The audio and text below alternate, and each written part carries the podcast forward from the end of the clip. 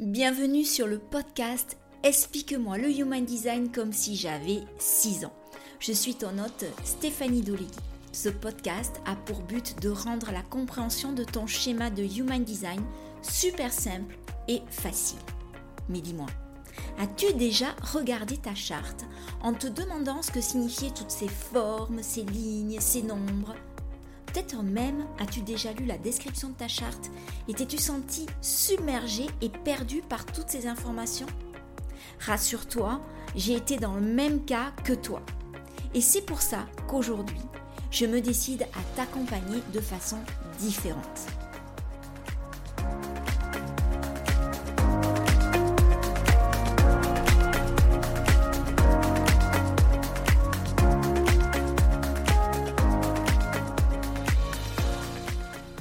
Voici dans l'exploration de la première autorité en Human Design.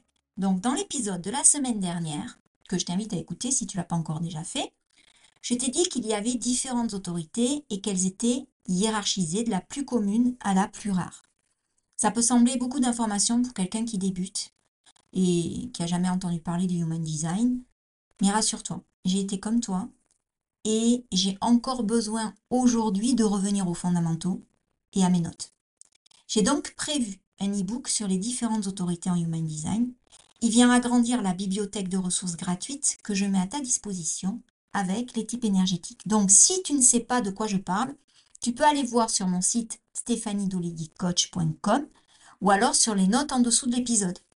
J'ai pensé ces ressources comme des aides pratiques pour toi et surtout n'hésite pas à me faire un retour parce que c'est un plaisir pour moi toujours d'échanger. Donc, Pense aussi également à télécharger ta charte, et si tu ne l'as pas encore fait, ta charte de Human Design que tu peux télécharger gratuitement sur mon site, mais tu as également le lien que je te mets euh, avec les, notes euh, sous l'épisode. Donc aujourd'hui, je vais te parler de l'autorité émotionnelle. Pour info, je te rappelle que l'autorité en Human Design, c'est la façon la plus alignée pour toi de prendre des décisions. L'autorité, avec euh, le type énergétique et la stratégie, c'est l'un des piliers fondamentaux du Human Design. Mais l'autorité, elle est aussi directement liée à ta définition, c'est-à-dire à tes centres, définis ou non. Donc un centre défini, il apparaît en couleur sur ton schéma. Un centre, c'est les formes, les triangles, les carrés que tu as sur ton schéma. Il y en a neuf au total. Si un centre est non défini, alors dans ce cas-là, il va apparaître blanc sur ton schéma. Donc l'autorité émotionnelle, elle est directement liée à ton plexus solaire. Si tu as le centre du plexus solaire en couleur, alors tu as une autorité émotionnelle. Cette autorité, elle concerne environ une personne sur deux. Donc c'est pas rien. Je suis pour ma part entourée d'autorités émotionnelles à la maison. Mes parents ont une autorité émotionnelle.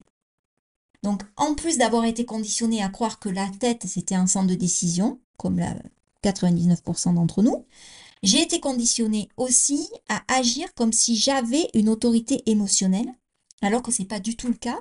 Moi, j'ai une autorité splénique. Mais je t'en reparlerai euh, quand on abordera justement l'autorité splénique et l'expérimentation que j'en ai fait depuis que je suis au courant que je suis d'autorité splénique. Mais pour revenir au centre du plexus solaire, pour moi, c'est un centre qui est vraiment fascinant, qui est très riche d'informations, parce que moi, justement, ben, j'ai un centre du plexus solaire qui est non défini. Donc, je peux, euh, je peux en tirer énormément de choses. Donc, je récapitule et j'essaye de ne pas m'éparpiller, parce que j'avoue, je prends de plus en plus de plaisir à enregistrer ces podcasts, et des fois, je me laisse aller. Euh, bref. Donc, je récapitule. Centre du plexus solaire défini, c'est une autorité émotionnelle. Mais franchement, ça signifie quoi au juste dans la vraie vie quoi? Ben, Quand on a une autorité émotionnelle, le secret, il réside dans la patience et la non-précipitation. Alors, tu vas me dire, c'est pas évident. Non, c'est pas évident. Surtout dans une société où tout est dans l'instant, dans tout de suite, dans le maintenant, dans mais t'as pas le temps, sinon c'est mort, c'est cuit.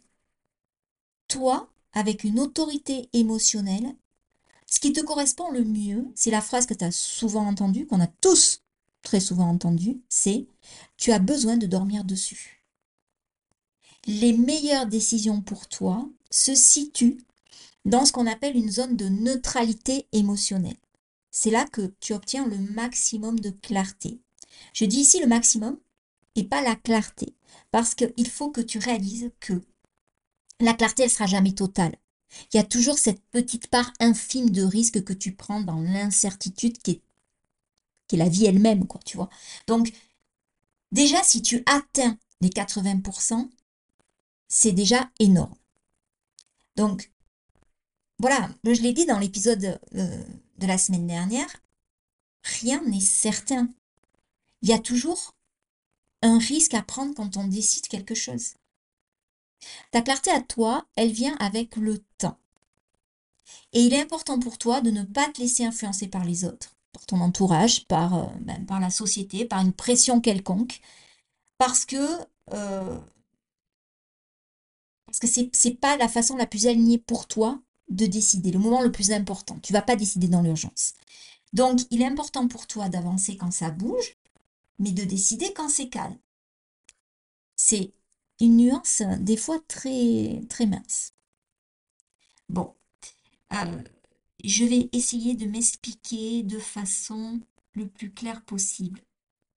Euh, moi, je trouve qu'il n'y a rien de mieux comme comparaison avec cette autorité émotionnelle que de te dire, bon, imagine, tu es le Kelly Slater du Human Design. Bon, si tu n'as pas la référence, c'est que tu es très jeune à écouter ce podcast. Euh, bon, disons que tu es le surfeur beau gosse du sud-ouest avec ta planche sous le bras. Que tu sens bon le sable chaud et le monoï et que tu attends d'aller surfer et d'aller kiffer ta journée. Donc, tu es sur la plage et tu observes comment tu vas affronter euh, cet océan agité aujourd'hui. Tu sais que ces vagues, elles t'offrent les meilleures opportunités d'éclater au surf. Mais tu sais aussi que si tu n'as pas de visibilité, tu pourras pas bien les prendre et que ben, ta tasse, elle est au bout du tunnel, quoi. Ça va être, euh, chaud. On sait tous que passé la première série de vagues, la mer, elle est plus calme. Quand tu apprends euh, un enfant à maîtriser un peu les, les secrets de l'océan, tu lui dis, bon, tu vois, ça fait un peu peur, c'est... Mais si tu passes derrière la vague, ben, tu vas pouvoir nager. L'océan va être beaucoup plus euh, calme et, euh, et, réceptif. Je ne sais pas si on dit réceptif pour une vague, mais bon, c'est pareil. Tu as compris l'idée. Donc cette série de vagues, on va considérer que c'est ton expérimentation émotionnelle. Il y en a des petites, il y en a des grandes. C'est à toi de les observer et de les appréhender au mieux pour atteindre justement ce calme, cette neutralité émotionnelle, cet endroit où tout va devenir plus clair et où tu vas pouvoir prendre des décisions alignées. Le centre du plexus solaire, il possède quatre vagues émotionnelles distinctes. La source de toutes ces vagues, c'est celle qui provient du canal de l'accouplement. Ce canal, il concerne les portes 6 et 59. Alors, un canal, c'est deux portes activées qui se relient entre elles. C'est comme un pont, si tu veux, qui relie deux centres, euh, deux centres définis. Donc la porte 6, qui est dans le centre du plexus solaire, rejoint la porte 59, qui appartient au centre sacral. Le centre sacral, je te le rappelle, c'est le centre de l'énergie vitale. Mes parents possèdent ce canal. Et honnêtement, l'observation que j'en ai de... Alors, ils ne savent pas qu'ils possèdent ce canal, parce que forcément, ils ne sont, pas, euh, sont pas éclairés par le, Human Design, mais moi, je peux les observer maintenant que je suis au courant qu'ils ont ce canal activé. Ils sont très, très connectés l'un à l'autre sur le plan intime, ça va sans dire, mais aussi sur le plan émotionnel. Et ils comprennent ce que ressent l'autre à travers leur propre expérimentation. Donc, c'est vraiment quelque chose de très, très complémentaire parce que la vague, elle a besoin d'exister à travers l'autre. Il y a ensuite ce qu'on appelle la vague tribale. Alors, elle, elle concerne les canaux 1949 et 3740. Cette vague, elle est très présente dans la famille. Alors, voici comment elle opère la plupart du temps. quelque chose t'énerve, mais tu ne dis rien.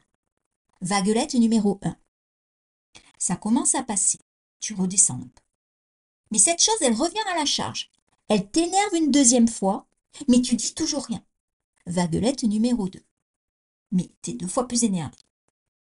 Et le processus a tendance à se répéter jusqu'à ce que tu finisses par exploser. Et je peux te dire qu'une explosion basque, comme j'ai à la maison, c'est une explosion au carré puissance 2. Le truc cool, c'est que quand ça explose, toi, tu te sens beaucoup mieux. Tu es plus calme. Mais alors, la personne qui se trouve en face de toi, elle se sent pas forcément au top. Parce qu'elle est sans doute blessée par ta réaction qui est complètement disproportionnée, complètement exagérée. Parce que ta réaction n'est que la résultante d'une gradation émotionnelle. Et cette gradation émotionnelle, elle a tout intérêt à être stoppée avant l'explosion. Soit en dialoguant, du style la première vague arrive, tu dis bon, hey, oh, ça m'énerve, et je vais te dire pourquoi. Soit par une décharge émotionnelle du style tu, prends ton, ton coussin et tu cries un bon coup euh, et, tu étouffes ton cri, hein, forcément, dans l'oreille. Voilà comment ça peut éventuellement fonctionner. Les cris étouffés dans l'oreiller, j'ai pu constater que mes filles l'avaient déjà utilisé, mais très souvent l'explosion est quand même euh, à l'état brut, on va dire. Il y a ensuite la vague individuelle. Elle concerne les canaux 22-12 ou le 39-55. Cette vague, elle est très rapide. Enfin, très rapide. Elle est plutôt rapide. Ça veut dire qu'elle passe par des changements d'humeur, des hauts, des bas, euh, tu vois, du style gens qui rient, gens qui pleurent. Par exemple, le matin, tu es d'humeur euh, joviale, joyeuse, voire euphorique puis tu te calmes dans la matinée, et puis ça te reprend le soir, enfin le midi, puis tu te calmes dans l'après-midi, et puis le soir, tu, te retrouves complètement excité, euh, dans le même état que le matin. Cette vague, elle dure pas. Cela signifie que tu es capable de prendre des décisions dans la journée, ce qui est plutôt une bonne nouvelle. Et la dernière vague, il s'agit de la vague collective ou abstraite, ça dépend comment on peut l'appeler.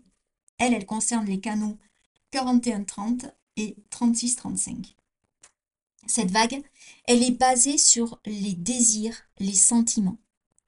Donc, si le désir ou l'attente n'est pas satisfait, la vague, elle peut complètement t'écraser. Style bulldozer en pleine tronche. Pour éviter ça, pour résoudre ce problème, on va dire, il faut l'expérimenter pour le plaisir. Il faut lâcher l'attente du résultat. Et ça, c'est pas évident. Et en plus de ça, on peut expérimenter plusieurs vagues à la fois. C'est le cas à la maison. Et le challenge de ces dernières années, ça a été d'apprendre à observer la mécanique émotionnelle de chacun. Accepter que les émotions n'ont pas forcément d'explication et qu'il fallait arrêter de rationaliser ce qui ne peut pas l'être. Et moi, honnêtement, ça m'a d'observer, alors que je suis un plexus solaire non défini et que je n'ai pas d'autorité émotionnelle, de me placer en observateur de ceux qui ont l'autorité émotionnelle, ça m'a fait mûrir énormément. Et ça m'a fait prendre conscience de plein, plein, plein de choses, que j'aurai l'occasion de te partager d'ailleurs dans les épisodes à venir. Donc, souvent, je peux témoigner que les décisions qui ont été prises euh, dans un état émotionnel lourd, on va dire, euh, n'était pas franchement efficace. C'est un peu euh, comme euh, si tu étais dans une cour d'école et puis que après une dispute, tu vas dire ah, Je suis plus ta copine et parce que, parce que ta, copine t'a énervé, ou alors que tu vas être au contraire, dans un état total d'euphorie, tu rentres et tu racontes l'histoire de ta mère, dire Waouh, moi aujourd'hui, j'ai fait la connaissance de ma meilleure amie, best ever, tout le temps de ma vie, c'est ma sœur de sang, parce que euh, elle t'a inclus dans un jeu et que tu as pu gagner avec elle une partie de Uno. Euh, j'exagère et je parodie. mais mais c'est. En fait, tu comprends mieux l'idée que euh, lorsque tu as vraiment une autorité émotionnelle, il faut que tu prenne ta décision sur une neutralité émotionnelle et non pas sur un pic haut de vague ou un pic bas de vague et te comporter vraiment, ouais, voilà, dans l'instant. Donc, si je résume en quelques points, avec une autorité émotionnelle, si tu atteins une clarté à 80%, c'est que c'est le moment de prendre ta décision. Ton 80%, c'est ton oui ou ton non. Tu n'auras jamais de certitude à 100% qu'une décision, elle est bonne ou non pour toi. Alors, c'est pas facile au début. Et, euh, et justement, quand tu quand t'essayes au début à, observer, à voir comment tu fonctionnes avec cette autorité, il faut surtout éviter de tomber dans le piège de rester dans cette indécision et, de, t'enraciner dans l'immobilisme, en fait, de justement, évitement total. La clarté, elle vient avec le temps. Donc, tu dois prendre tes décisions en étant neutre émotionnellement, jamais dans un état de grande excitation ou de grande dépression. Et ce temps, rassure-toi, il varie d'une personne à l'autre. Ta perception au temps, elle t'appartient. Tu dois également prendre en compte ta stratégie, et c'est là que ça devient difficile. Parce que par exemple, pour les générateurs, les manifesting générateurs qui ont un sacral défini et qui ne sont pas d'autorité sacrale, mais d'autorité émotionnelle, euh, c'est un peu comme... Euh, ben, ils sont vraiment dans la stratégie de attendre avant de répondre. C'est-à-dire que ils ont le sacral qui les allume, qui, euh, qui leur montre qu'ils sont sur la bonne voie, mais doivent passer par la case du plexus solaire et d'attendre de passer par leur vague émotionnelle pour revenir dans le sacral et valider leur réponse. Pour le manifesteur, par exemple, ça peut, euh, lui, il a besoin d'initier dans sa stratégie et il est obligé de passer par sa, vague émotionnelle pour, euh, pour prendre sa décision et revenir à, valider cette poussée créatrice. Et en fait, ce qui fait peur, c'est de se dire ah ben non, je vais zapper de d'attendre cette neutralité émotionnelle, je vais suivre ma poussée créatrice parce que j'ai peur de la perdre. Alors qu'en fait, euh, on n'est pas dans sa stratégie si, euh, si on a une autorité émotionnelle et qu'on ne passe pas par cette case de j'attends d'être dans une neutralité émotionnelle pour initier. Donc, tu vois, c'est quand même plein, plein de subtilités euh, qu'il faut prendre en compte. Et, vraiment, c'est, ça fait partie de, ce que le Human Design a à nous offrir. Tout le monde est, euh, euh, unique, a une façon de fonctionner qui lui appartient. Et tout passe par le l'expérimentation, par le retour à soi, la reconnexion au corps, qu'est-ce que ça te dit, comment tu le pratiques quotidiennement? Voilà. Pour un projecteur, par exemple, si, euh, alors lui, sa stratégie, c'est d'attendre l'invitation. Et là, je peux t'en parler parce que je suis moi-même projecteur. Des fois, attendre l'invitation, ça peut pas sembler très long. Si en plus, il faut passer et attendre la fin de sa vague émotionnelle pour prendre une décision, on a l'impression qu'on est toujours dans la salle d'attente, qu'on va jamais en bouger. Quoi. Et euh, c'est très dur de tomber de, d'éviter de, tomber dans le piège de l'amertume. Dans cette attente qu'on considère vraiment comme euh, infinie. En fait, si on considère les choses d'un point de vue différent et qu'on profite de ce moment de passer par la case plexus solaire, j'attends d'atteindre une neutralité euh, émotionnelle pour se montrer encore plus désirable et plus magnétique. Parce que finalement, oui, on a attendu l'invitation, l'invitation est arrivée, mais là, les cartes sont inversées puisque c'est celui qui nous invite qui attend que l'on se décide. Tu vois la nuance?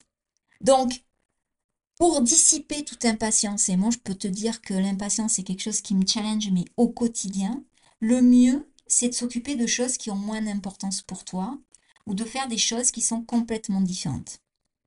Parce que vraiment, je le répète, il n'y a pas de connaissance immédiate dans cette autorité émotionnelle.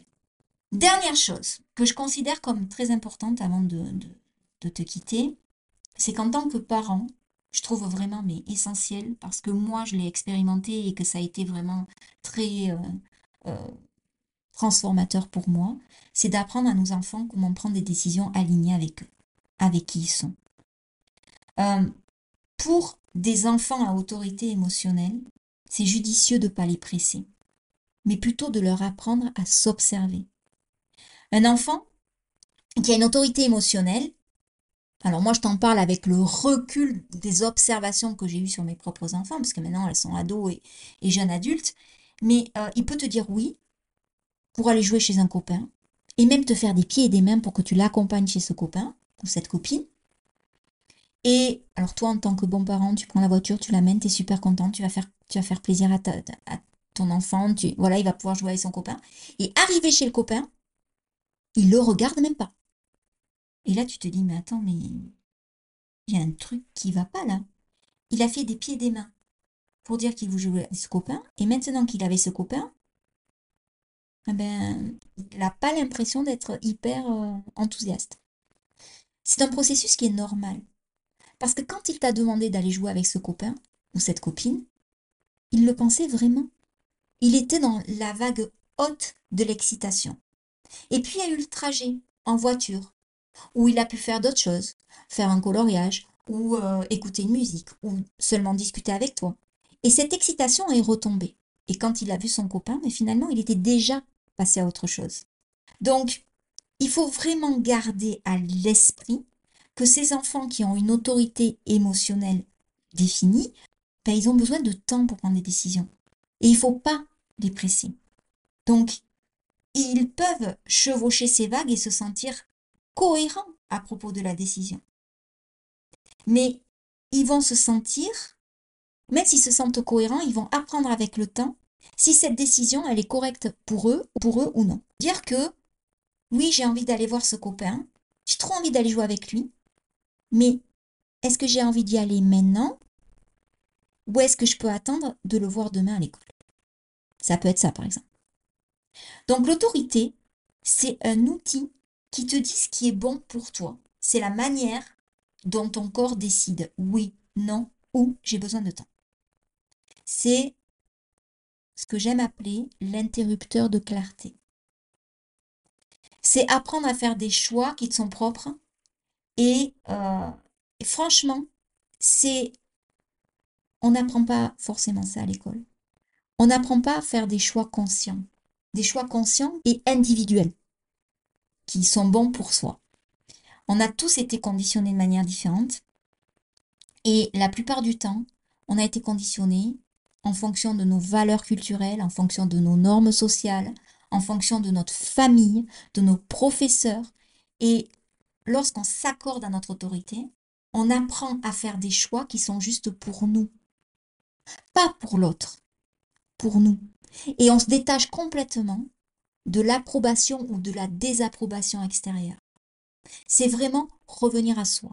Et c'est très challengeant.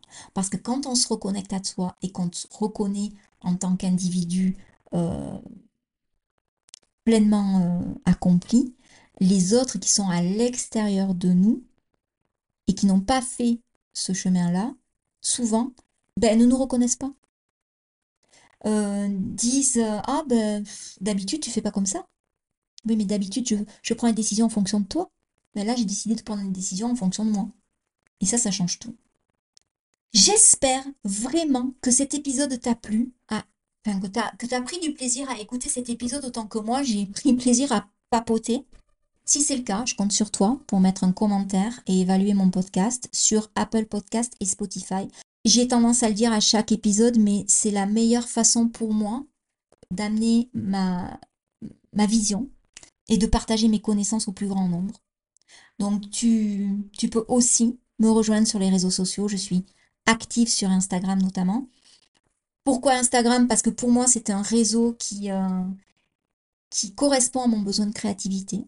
Donc j'ai vraiment délaissé Facebook et je suis active que sur Instagram. Donc envoie-moi un message, n'hésite pas. Partage-moi ton expérimentation du Human Design. Euh, abonne-toi pour ne rien louper des épisodes à venir. Puisque la prochaine fois, ben, on va aborder une autre autorité, une autre façon de prendre des décisions et cette fois, ça sera l'autorité sacrale qui va, euh, qui va concerner essentiellement les générateurs et les manifesting générateurs. Je te souhaite une merveilleuse semaine.